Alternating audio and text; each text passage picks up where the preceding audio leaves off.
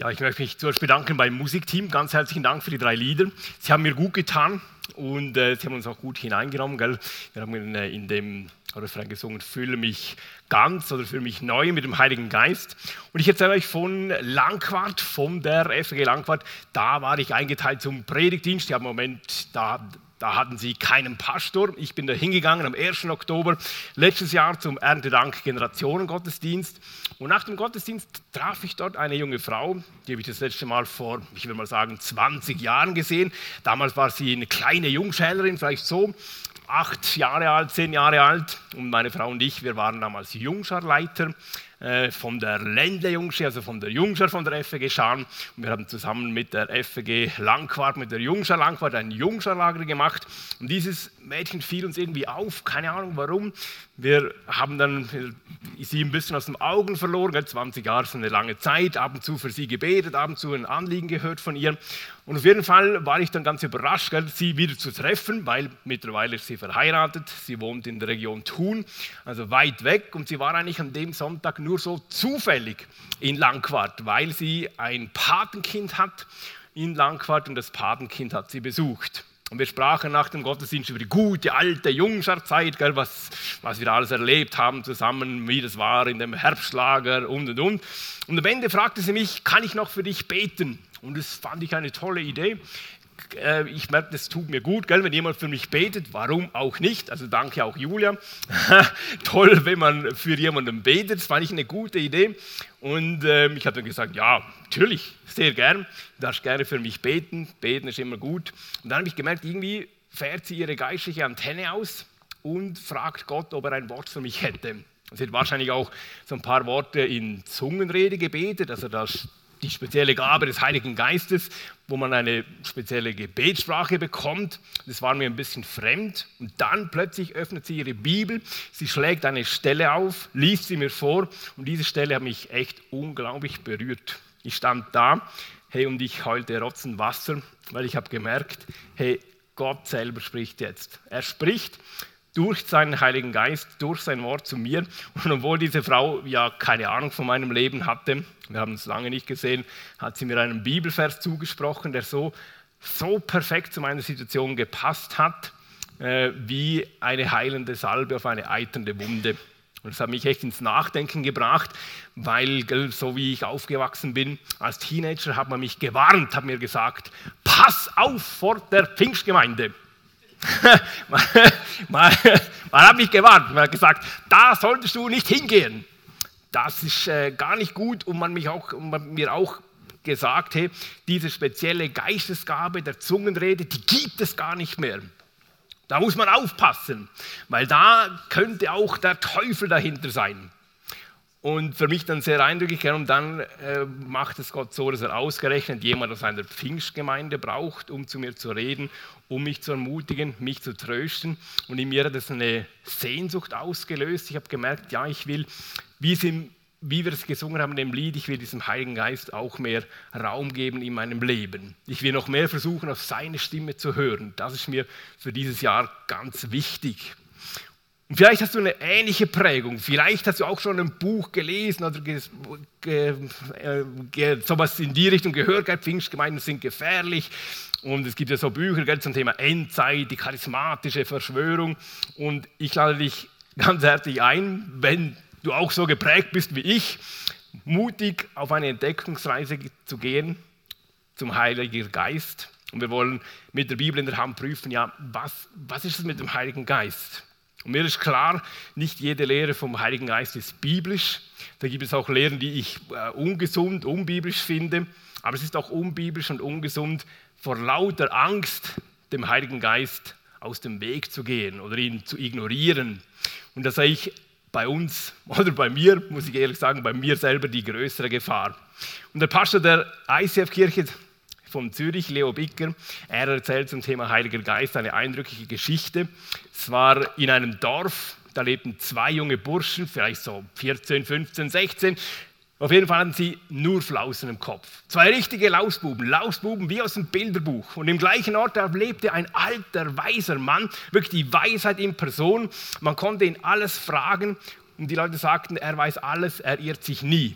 Die beiden Schlitzohren überlegten sie sich, wie sie den weisen Mann überlisten könnten. Und sie hatten eine, sie hatten eine Idee. Sie haben gesagt, komm, wir fangen eine Taube und dann halten wir die Taube hinter unserem Rücken und fragen den alten Mann, alter Mann, sag uns, lebt diese Taube hinter unserem Rücken oder ist sie tot? Wenn der weise Mann sagt, sie ist tot, dann lassen wir sie fliegen. Und er hat sich geirrt. Sagt er aber, sie lebt, dann drücken wir ihren Hals zu. Also ein bisschen brutal, äh, nicht ganz so tierschützerisch. Wir drücken ihren Hals zu und zeigen ihm dann die tote Taube und ganz egal, was er sagt, seine Antwort wird falsch sein. Sie haben sich so gefreut. Sie haben sich so gefreut, so ganz schadenfroh. Sie haben sich schon gefreut auf das dumme Gesicht des alten Menschen. Gell? Aber sie haben nicht mit seiner Weisheit gerechnet. Er hat ihnen dann gesagt, sie haben ihn gefragt, ja sag uns, ist die Taube tot oder lebt sie, was ist? Sag uns mal.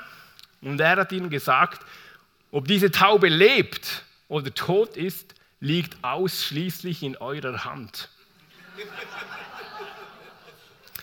Also sehr weise. Und wie mit dieser Taube ist es auch mit dem Heiligen Geist. Was wir aus ihm machen, liegt zum großen Teil in unserer Hand, weil er zwingt uns zu gar nichts. Wir können ihm Raum geben und ihn in unserem Leben fliegen lassen oder wir können ihn auch irgendwo in einen schalldichten Raum einsperren und mehr und mehr dämpfen. Er ist zwar noch da, aber wir hören ihn nicht mehr. Und es liegt daran, dass der Heilige Geist kein schreiender, lärmender Geist ist. Als Jesus getauft wurde, wir haben es schon gehört, kam der Heilige Geist so wie eine, wie eine Taube auf Jesus. Und dieser Vogel, glaube ich, passt gut zum Heiligen Geist. Typisch für Tauben ist, dass sie gurren. Also sie krächzen nicht wie Raben, sie trommeln nicht wie Spechte, sie rätschen nicht wie ein Eichelherr oder sie klappern auch nicht wie Störche. Sie, sie gurren einfach so.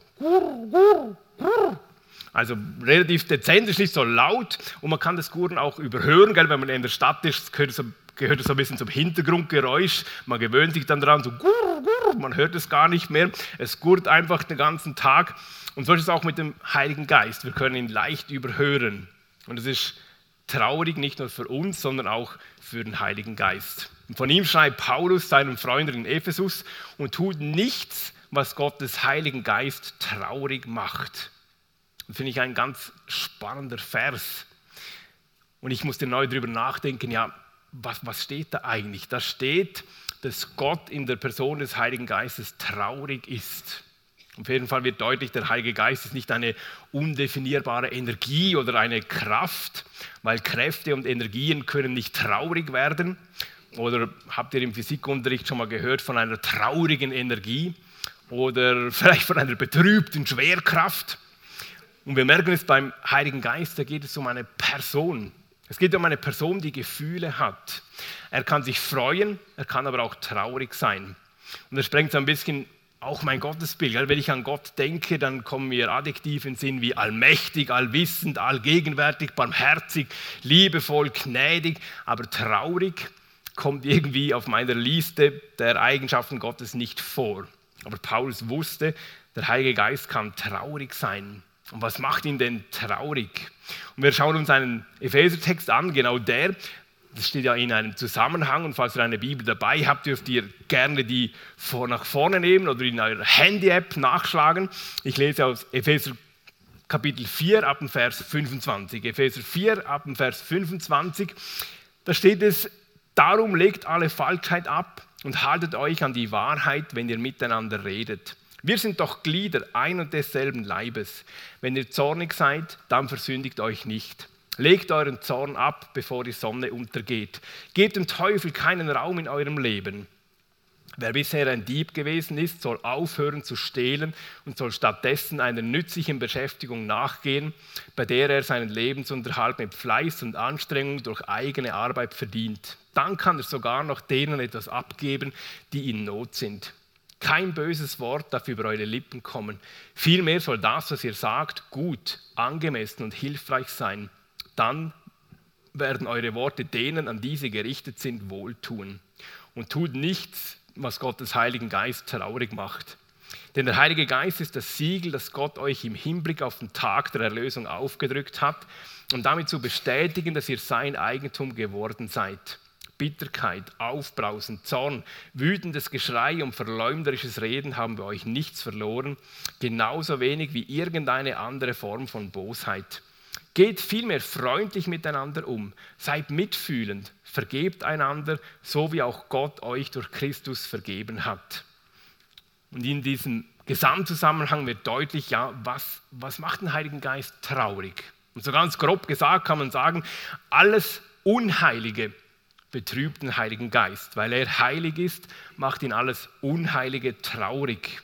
Da werden ja Sachen erwähnt wie Lügen, Stehlen, Bitterkeit, Aufbrausen, Zorn, wütendes Geschrei, verleumderisches Reden. Und im gleichen Abschnitt finden wir aber auch Dinge, die den Heiligen Geist freuen. Er freut sich, wenn wir liebevoll und wertschätzend miteinander umgehen. Er freut sich, wenn wir mitfühlend sind, empathisch sind und auch immer wieder einander vergeben. Das freut den Heiligen Geist. Und der Heilige Geist ist für uns auch so etwas wie ein guter Grabmeister, so etwas wie ein Warnsystem. Um das besser zu verstehen, hilft uns vielleicht ein anderer Vogel, ein äh, Kanarienvogel. Wer früher in einem Bergwerk gearbeitet hat, der wusste, hey, das ist ein gefährlicher Beruf, weil äh, es können Gänge einstürzen, aber es gibt manchmal auch böse Wetter. Also böse Wetter, damit meinen die Bergleute Giftgase. Es konnte sein, dass sie dass sich in den Stollen giftige Gase wie Kohlenmonoxid, Kohlendioxid, Methan oder auch Schwefelwasserstoff angesammelt haben. Und wenn ein Bergmann das nicht rechtzeitig gemerkt hat, gell, gewisse Gase, die riecht man gar nicht, Kohlenmonoxid, man merkt nicht, oh, das, äh, das riecht irgendwie komisch, sondern man merkt es eben nicht. Und wenn ein Bergmann das nicht gemerkt hat, dann konnte es sehr schnell passieren, dass er zu wenig Sauerstoff bekommen hat, dass er ohnmächtig wurde und dann gestorben ist. Aber die Bergmänner hatten entdeckt, Kanarienvögel sind ein gutes Warnsystem. Und sie nahmen Kanarienvögel in ihre Stollen mit, in einem Käfig. Und solange der Kanarienvogel wunderschön sang, die singen wirklich schön, ist toll auch zu hören, solange der Kanarienvogel sang, die singen auch viel, dann war alles in Ordnung. Aber wenn der Kanarienvogel plötzlich einfach nur noch still war, und vom, von der Stange fiel. wenn er einfach nur still war, das, das war schon Anzeichen genug. Wenn der Kanarienvogel plötzlich verstummte, wussten sie, hoppla, da stimmt etwas nicht. Jetzt müssen wir raus. Wir müssen gehen. Dann konnten sie meistens noch rechtzeitig sich in Sicherheit bringen. Und keiner von ihnen nahm den stillen Kanarienvogel auf die leichte Schulter, weil sie wussten, wow, da stimmt was nicht. Wir müssen gehen, es gibt ein böses Wetter. Und ich denke, so ein Warnsystem für uns ist auch der Heilige Geist. Wenn es für uns ungesund, toxisch wird, versucht er uns zu warnen. Er spricht zuerst zu uns durch unser Gewissen. Er sagt, hey Stefan, ich glaube, da hast du total überreagiert. Das war nicht liebevoll, das war nicht wertschätzend. Und wenn wir diese leise Stimme aber immer ignorieren, immer und immer wieder, wird sie irgendwann ganz verstummen. Und wenn du die feine Stimme des Heiligen Geistes nicht mehr hörst, kann es sein, dass er vielleicht gar nicht bei dir eingezogen ist, dass du gar kein Kind von Gott bist, dass du das Geschenk, dass Jesus für dich gestorben ist, noch gar nie angenommen hast. Aber es kann auch sein, dass du ihn einfach immer ignoriert hast, dass du gar nie auf ihn gehört hast. Aber es kann auch sein, dass du vielleicht nicht gewohnt bist, nicht trainiert bist, auf die Stimme des Heiligen Geistes zu hören. Es fehlt dir einfach an Übung. Und vielleicht denkst du auch, ja, also Gott spricht zu uns nur durch sein Wort, nur durch die Bibel. Und es stimmt, Gott spricht uns durch sein Wort und die Bibel ist unglaublich wichtig für uns. Und spannend ist, wie die ersten Christen das erlebt haben. In der Apostelgeschichte 13, da heißt es, eines Tages, während die Gemeinde dem Herrn mit Gebet und Fasten diente, sagte der Heilige Geist, stellt mir Barnabas und Saulus für die Aufgabe frei, zu der ich sie berufen habe. Da legte man den beiden nach weiterem Fasten und Beten die Hände auf und ließ sie ziehen. Auf dieser Weise, vom Heiligen Geist ausgesandt, gingen Barnabas und Saulus nach Seleucia hinunter und nahmen dort ein Schiff, das nach Zypern fuhr. Als Helfer hatten sie Johannes dabei. In Salamis angekommen, verkündigten sie die Botschaft Gottes in den jüdischen Synagogen der Stadt.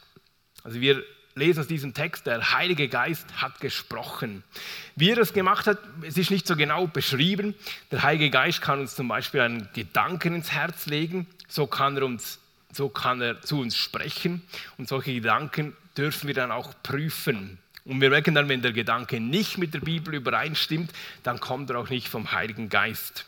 Wenn ich plötzlich im Migro so quasi einkaufen gehe und stehe so vom Fleischregal und denke so, ja, das Schweinsfilet ist ein bisschen teuer, ich könnte es einfach klauen. Dann, dann merke ich, ich glaube, der Gedanke kommt nicht vom Heiligen Geist, weil die Bibel sagt, hey, stehlen, das, das geht nicht. Du sollst nicht stehlen, steht schon in den zehn Geboten. Ich merke dann, okay, ich glaube, dieser Gedanke kommt von meinem hungrigen Magen oder von meinem leeren Bankkonto. Es kommt nicht, kommt nicht vom Heiligen Geist. Und es kann gut sein, dass mehrere Leute in dieser Gemeinde in Antiochia plötzlich diesen Gedanken vom Heiligen Geist hatten. Barnabas und Saulus, die sollten wir freisetzen für Evangelisation und Mission. Ich glaube, das ist kein natürlicher Gedanke, gell? weil die meistens denken wir als Gemeinde, boah, nicht Barnabas und Saulus, die können wir selber gut brauchen. Die sind fähige Leute, die wollen wir besser bei uns behalten. Nicht die, nicht die, nimm andere. Aber sie haben wie gemerkt, mehrere Leute haben wahrscheinlich gemerkt, hey, glaube, der Heilige Geist möchte, dass wir die freisetzen, dass die frei sind für Evangelisation und Mission. Und wenn wir das prüfen mit der Bibel, merken wir ja, das ist absolut biblisch, weil Jesus hat seine Jünger äh, gesandt. Er hat seinen Jüngern einen Missionsbefehl gegeben. Sie sollen in alle Länder gehen und von Gott weitererzählen. Und sie haben gemerkt, der Gedanke ist vom Heiligen Geist. Und sie merkten auch, ja, Paulus und Barnabas, die sind begabt, die haben so eine evangelistische Gabe und äh, es ist zwar ein Verlust und ähm, sie beteten und fasten und merkten, ja, ich glaube, wir müssen sie ziehen lassen. Und die Frage ist, spricht der Heilige Geist heute noch? Und ich habe mich dann auch gefragt, ja, warum haben wir einen Pastorenmangel? Warum haben wir einen Missionarsmangel? Ist es so, weil der Heilige Geist nicht mehr spricht? Oder weil wir vielleicht als Gemeinden verlernt haben, auf Gottes Geist zu hören oder auch persönlich verlernt haben, seine Stimme zu hören. Und ich habe dann auch gemerkt, also, in meiner Geschichte habe ich gemerkt, ja, mir hat man früher gesagt, ja, weißt, die Apostelgeschichte, die darfst du nicht so ernst nehmen. Die Apostelgeschichte ist zwar ein nettes Buch, es ist schon toll, dass wir die haben, aber wir dürfen sie nicht ernst nehmen. Und man hat mir gesagt, in der Apostelgeschichte, da ist Gott mit Blaulicht durch die Heilsgeschichte gefahren. Also das ist so eine Ausnahmesituation, das, da, da muss man vorsichtig sein so eine Übergangszeit, in der der Heilige Geist ganz besonders aktiv war. Da war er so ein bisschen hyperaktiv. Aber sie sind der Meinung, hey, heute ist es ein bisschen anders. Heute ist es anders und sie sagen, ich wurde so gelehrt, gell, diese spezielle Gabe des Heiligen Geistes, die hat eigentlich aufgehört. Und wir schauen uns nochmal einen Text an aus 1. Korinther 13. Schon wichtig, zum das auch mit euch anschauen. 1. Korinther 13. Daher kommt es eigentlich. Also es gibt eine biblische Begründung für diese Lehre. Da steht, die Liebe vergeht niemals, prophetische Eingebungen werden aufhören, das Reden in Sprachen, die von Gott eingegeben sind, wird verstummen. Die Gabe der Erkenntnis wird es einmal nicht mehr geben. Und diese Stelle wird eben von Vertretern gewisser Gemeinden herangezogen, um zu beweisen, sie sagen, ja, da steht es doch schwarz auf weiß, die Gabe des Heiligen Geistes, die Zungenrede zum Beispiel, die gibt es nicht mehr. Und für, die, für sie ist die Stelle ganz klar, da steht es, das Reden in Sprachen wird verstummen. Und wenn heute trotzdem jemand die Gabe hat, ja, dann ist sie vielleicht nur so psychisch eingebildet oder vielleicht sogar etwas Teuflisches. Aber wenn wir dann weiterlesen in diesem ganzen Abschnitt, merken wir, man kann den Vers nur verstehen, wenn wir den ganzen Abschnitt lesen. Und es und ich habe so ein bisschen den Eindruck, man hat es aus dem Zusammenhang gerissen und zurechtgebogen nach dem Motto, so was es nicht geben darf, gibt es auch nicht. Aber wir lesen weiter und da steht, denn was wir erkennen, ist immer nur ein Teil des Ganzen und die prophetischen Eingebungen, die wir haben, enthüllen ebenfalls nur einen Teil des Ganzen. Eines Tages aber wird das sichtbar werden, was vollkommen ist. Dann wird alles Unvollkommene ein Ende haben. Und die große Frage ist natürlich ja, was ist was ist das Vollkommene? Also von mir weiß ich, ich bin es nicht.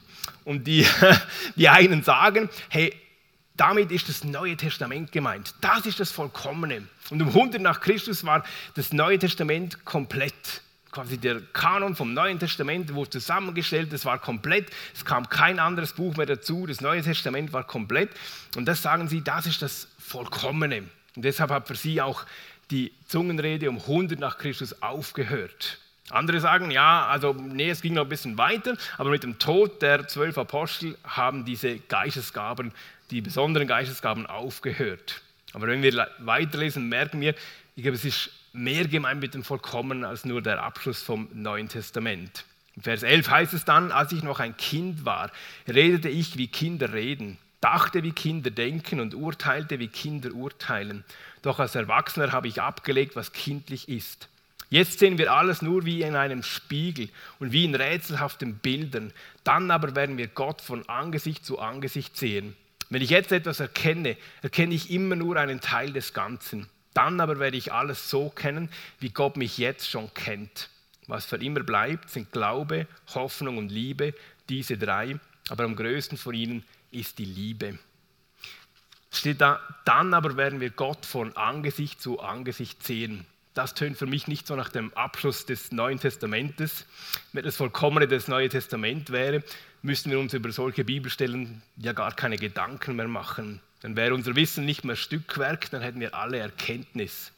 Aber so wird es auch einmal sein in der Ewigkeit bei Gott. Da werden wir tatsächlich keine Fragen mehr haben. Und das ist für mich das Vollkommene, die Ewigkeit bei Gott. Und für mich gibt es auch keinen guten Grund, irgendwie zu sagen, ja, wir müssen das, das Wirken des Heiligen Geistes können wir irgendwie einschränken, sondern ich habe eher das Gegenteil, das Gefühl, das betrübt ihn, wenn wir ihn versuchen irgendwie einzuengen, einzuschränken. Weil es ist ja auch traurig, wenn er dir eine Geistesgabe schenken will, aber weil du über so überzeugt bist, diese Gabe gibt es gar nicht, bleibt das Geschenk unausgepackt und ungebraucht. Und das ist echt traurig. Und mir ist klar, Gott ist souverän und er kann zu jeder Zeit so wirken, wie er will. Der Geist weht, wo er will. Er lässt sich nicht in unsere Denkschemen irgendwie hineinpressen. Er lässt sich nicht einschränken von uns und von unserer Theologie. Ich kann aber auch gut verstehen, dass man äh, das, das das auch ein bisschen Angst macht, diese speziellen Gaben des Heiligen Geistes, dass man die am liebsten abschaffen würde. Weil die sind auch ein bisschen unheimlich. Man kann es wie, man kann es wie nicht kontrollieren. Der Geist weht, wie er will, wir können nicht kontrollieren. Und man hat Angst, es könnte dadurch auch Irrlehren in die Gemeinde kommen. Und von der Kirchengeschichte her wissen wir, ja, es gab tatsächlich charismatische Schwärmereien, die haben der Gemeinde geschadet. Und die Frage ist für mich nicht, gibt es jetzt diese speziellen Gaben noch, sondern wie können wir vernünftig mit ihnen umgehen. Und ich glaube, darüber sollten wir uns Gedanken machen. Diese Frage war auch für Jonathan Edwards wichtig. Er war Pastor und hat dann eine große Erweckungsbewegung miterlebt. Es war in den USA um 1730 und bei dieser Erweckung wurden viele Leute vom Heiligen Geist berührt. Und sie fingen an zu weinen, sie fingen an zu zittern, zu stöhnen. Ein paar fühlten sich auch körperlich unglaublich schwach. Und die Pastoren in dieser Zeit, die waren unterschiedlicher Meinung. Ja, wie, wie müssen wir das einsortieren? Wie, wie, wie müssen wir das einsortieren? Einige sagten, also eine solche Schwärmerei, die kann nicht von Gott kommen. Gott ist ein Gott der Ordnung. Das kann nicht sein. So ein Chaos, der eine zittert, der eine stöhnt, das kann nicht von Gott sein. Aber Jonathan Edwards wollte nicht das Kind mit dem Bad ausschütten. Für ihn war klar, hey, ich glaube, da ist Gott an der Arbeit. Und er suchte in der Bibel nach Kriterien, um so ein bisschen beurteilen zu können, ja, äh, wo, woher kommen es diese Phänomene. Und er wurde, wurde fündig und er fasste seine Erkenntnis in fünf Sätzen zusammen. Und ich glaube, die fünf Sätze helfen uns bis heute zu prüfen in unserem Leben, aber auch in der Gemeinde, ist es da der Heilige Geist am Werk oder nicht? Ist es vom Heiligen Geist oder nicht? Und er sagte, ein Kriterium, ein wichtiges Kriterium ist zu überlegen, hey, verherrlicht, wird da Jesus, der Sohn von Gott, verherrlicht oder nicht? Weil er sagt, der Heilige Geist weist auf Jesus hin. Er sucht nicht seine eigene Ehre. Menschen, die vom Heiligen Geist berührt werden, erkennen, wer Jesus ist. Sie erkennen, dass er sie liebt und ihre Liebe zu Jesus wächst. Als zweites sagt Edwards, das wahrhaftige Wirken des Heiligen Geistes bekämpft die Interessen Satans und wendet sich gegen die unbiblischen Begierden der Menschen. Das Werk des Heiligen Geistes verändert das, was man liebt. Die Liebe zu Gott und zu seinen Dingen nimmt zu und das Verlangen nach Wohlstand, Besitz, Ruhm und Achtung nimmt ab. Wenn es so ist, dann steckt der Heilige Geist dahinter. Als drittes sagt er, ein wahrhaftiges Werk des Heiligen Geistes führt Menschen zum größeren Respekt vor der Bibel als Gottes Wort und als die Wahrheit. Er das schreibt, wer über ein Erlebnis, angeblich vom Heiligen Geist, mehr jubelt als über die Heilige Schrift, hat nicht verstanden, dass der Heilige Geist als Autor der Schrift immer auf das Wort Gottes hinweist und durch das geschriebene Wort auf Jesus, das ewige Wort Gottes. Ein Werk des Heiligen Geistes fördert immer eine Wertschätzung des Wortes Gottes. Wir haben es schon gehört, der Heilige Geist, er arbeitet nie gegen die Bibel, sondern im Gegenteil, er bestätigt die Bibel, er braucht die Bibel. Das vierte Kriterium heißt, ein echtes Werk des Heiligen Geistes führt Menschen zur weiteren Erkenntnis der Wahrheit oder zur Erkenntnis des Irrtums. Und Edward schrieb, der Heilige Geist hilft Menschen, die Wirklichkeit zu sehen, wie sie wirklich ist. Das heißt, der Heilige Geist fördert die Entwicklung der Weisheit und Einsichtsfähigkeit der Gläubigen. Ein sentimentales, romantisches, leichtgläubiges Christentum ist kein biblisches Christentum und hilft niemandem weiter. Es hat keinen Wert. Und wir kommen zum fünften und letzten Kriterium. Ein echtes Werk des Heiligen Geistes erzeugt Liebe zu Gott und zu den Mitmenschen. Eine Erfahrung des Heiligen Geistes führt nicht dazu, dass man sich um sich selbst dreht, sondern sich selbst feiert, sich selbst in den Mittelpunkt stellt, so wow, boah, ich habe eine Erfahrung gemacht, sondern sie führt dazu, dass man weniger um sich selber dreht, sondern sich um Gott und seine Mitmenschen dreht. Erinnert ihr euch noch an die Geschichte mit der Taube? Der alte Mann hat gesagt, es ist in unserer Hand. Und so ist es auch mit dem Heiligen Geist. Wir haben es in unserer Hand, wie wir mit dem Heiligen Geist umgehen. Wir können ihn ängstlich verdrängen und ihm nur wenig Platz in unserem Leben lassen. Und es macht ihn und letztlich auch uns traurig. Weil der Heilige Geist, er will uns führen, er will uns auch beschenken mit geistlichen Gaben und auch mit der Frucht des Heiligen Geistes. Und er will unser Tröster und Helfer sein. Und die Frage ist ja, wie, wie können wir dem Heiligen Geist jetzt mehr Raum geben in uns? Wie machen wir das ganz konkret? Wie soll das funktionieren? Wir können zum Beispiel am Morgen einfach aufstehen und beten, Vater im Himmel, hilf mir, die Stimme des Heiligen Geistes zu hören. Ich will mich heute führen lassen von ihm. Und wenn wir mitten im Alltag eine Entscheidung treffen müssen, können wir beten, Jesus, mir fehlt es an Weisheit. Bitte führe du mich durch deinen guten Heiligen Geist. Zeig mir, was ich tun soll. Und dann ist es auch dran, einfach mal einem Impuls, vielleicht einem Gedanken Raum zu geben, dem auch zu prüfen und vielleicht auch dann mal zu sagen, okay, ich, ich lasse mich mal auf das ein. Vor um zwei Wochen musste ich nach Triesen fahren, also ich muss ein bisschen Schleichwerbung machen für Denner, äh, obwohl ich eigentlich ein Mikrokind bin. Aber vor zwei Wochen musste ich nach Triesen fahren, um dort im Denner für ein Schulprojekt Lebensmittel zu retten. Und ich ging da in den Laden und habe gemerkt, oh, sie verkaufen Kumquats die sind reduziert, das sind so ganz kleine Orangen, die kann man mit Schale essen. Und äh, mein Hobby ist, aus den kleinen Orangen Marmelade zu kochen.